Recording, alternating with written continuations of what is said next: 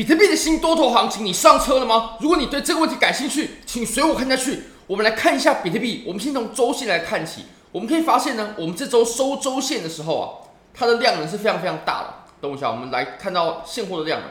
我们可以发现，它现货的量能呢，是已经大过了前面所有阴线。你可以看到，所有调整的阴线呢，量能都没有我们目前收的这根来的大。所以我会认为呢，我们这根量能呢，它其实量能是足够的。而且你可以发现啊，它的实体部分呢，非常的长，非常的强大。那影线的部分其实也还好。如果我们看现货的话，真的是还好。它甚至比我们前面上涨的呢要来的更大。那这就打破了我们之前价格不断上涨，但是量能却没有跟上的情况了。那再来呢，我们可以观察一下啊。其实我们可以复盘过去的几轮周期啊。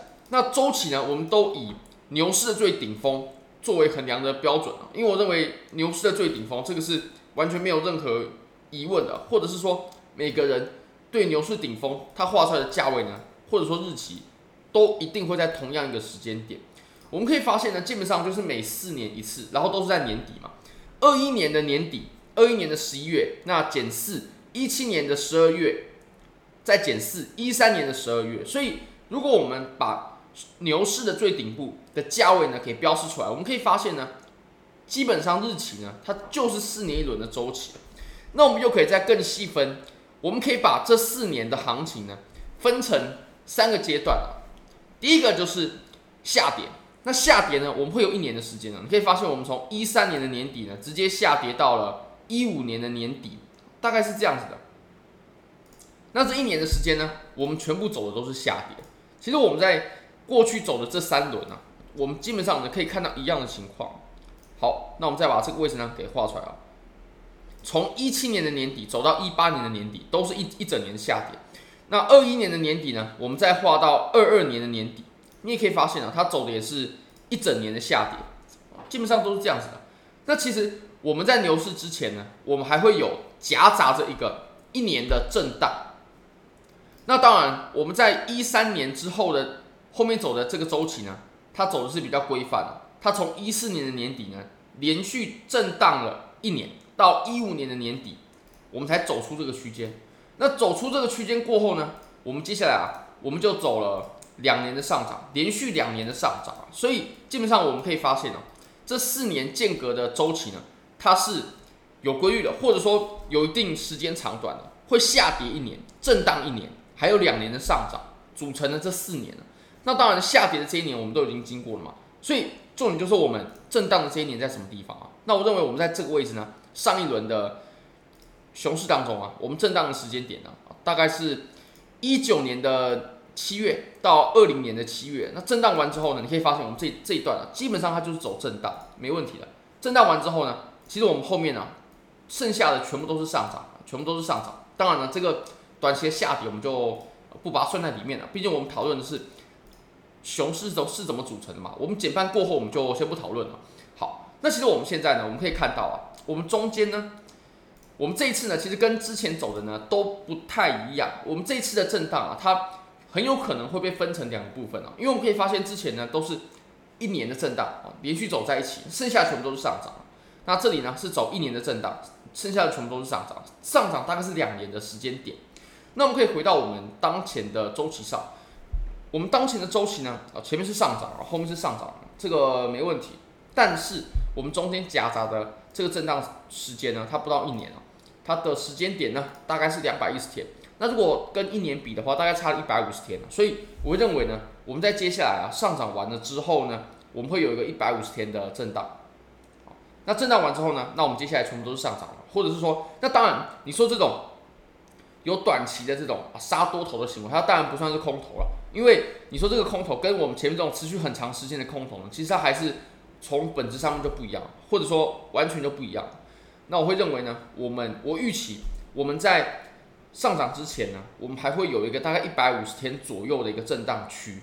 好，那我们再来看一下它往上的价位好了。其实我认为我们现在的上涨就真的是针对我们前一段下跌的回调，下一段诶，我们下跌的反弹。你可以发现呢，如果我们画一个斐波那契的话呢，我们可以发现哦。我们上一轮是到了六幺八嘛，但其实六幺八它只是插针。如果我们去看它实体部分到达的位置呢，或者说密集接触的位置啊，其实是在零点五的地方的。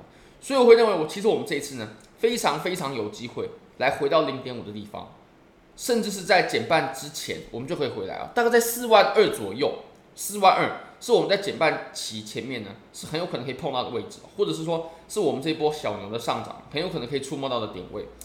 可以基于几个理由啦，因为你可以发现呢，基本上我们突破了三万，确实突破了三万。我们刚从周线上，我们可以确认它就是一个突破。那突破过后，它能突破三万，它就不可能只到三万上方一点点的地方。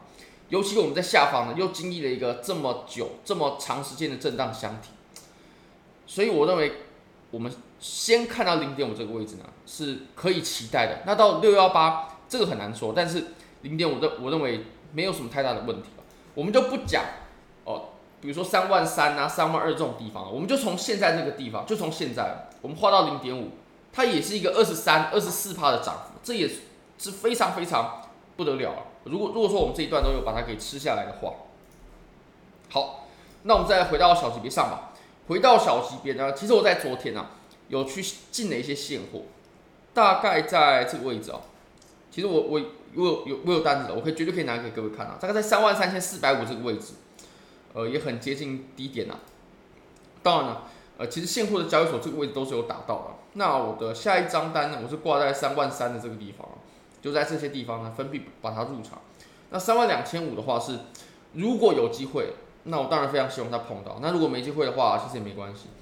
其实现在呢，我们在暴涨之后，然后的调整阶段，它走的是很强势的。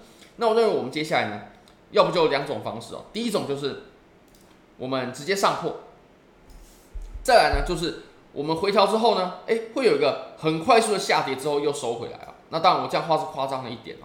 我们可以举个例子哦，比如说当时在这里它走的呢就是这种回调，它回调并不是，并不是说哎这样子缓缓的下跌了，还好，它走的是这种很急速的下跌之后又拉起来了。